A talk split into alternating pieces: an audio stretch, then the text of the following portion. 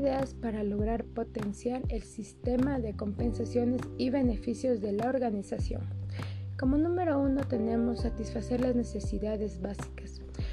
Una empresa tiene que representar instituciones en las cuales los colaboradores se sientan protegidos y con sus necesidades básicas cubiertas, las coberturas médicas para ellos y los miembros de su familia. Este es uno de los puntos más importantes, ya que sin esto las organizaciones se arriesgan a que el sentimiento de compromiso de sus colaboradores se debilite. Como punto número 2 tenemos dar facilidades para el colaborador. Implementar normas de compensaciones y beneficios diseñadas para facilitar el trabajo diario de los colaboradores, lo que tiene un gran impacto en la evaluación de cada uno. Algunos de estos beneficios pueden ser transporte, comida, uniformes. También pueden ser bonos o descuentos en algunos locales comerciales.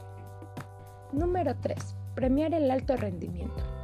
Para fortalecer el compromiso de los colaboradores es necesario vincular su desempeño de alto nivel con beneficios o compensaciones. Vincular las compensaciones a los estándares de desempeño puede ser una buena estrategia y también puede ayudar a los colaboradores a desarrollar habilidades y aumentar su valor en la organización. Punto número 4. Desarrollar el salario emocional. Salario emocional es cada vez más significativo en las organizaciones porque tiene un gran impacto en los colaboradores.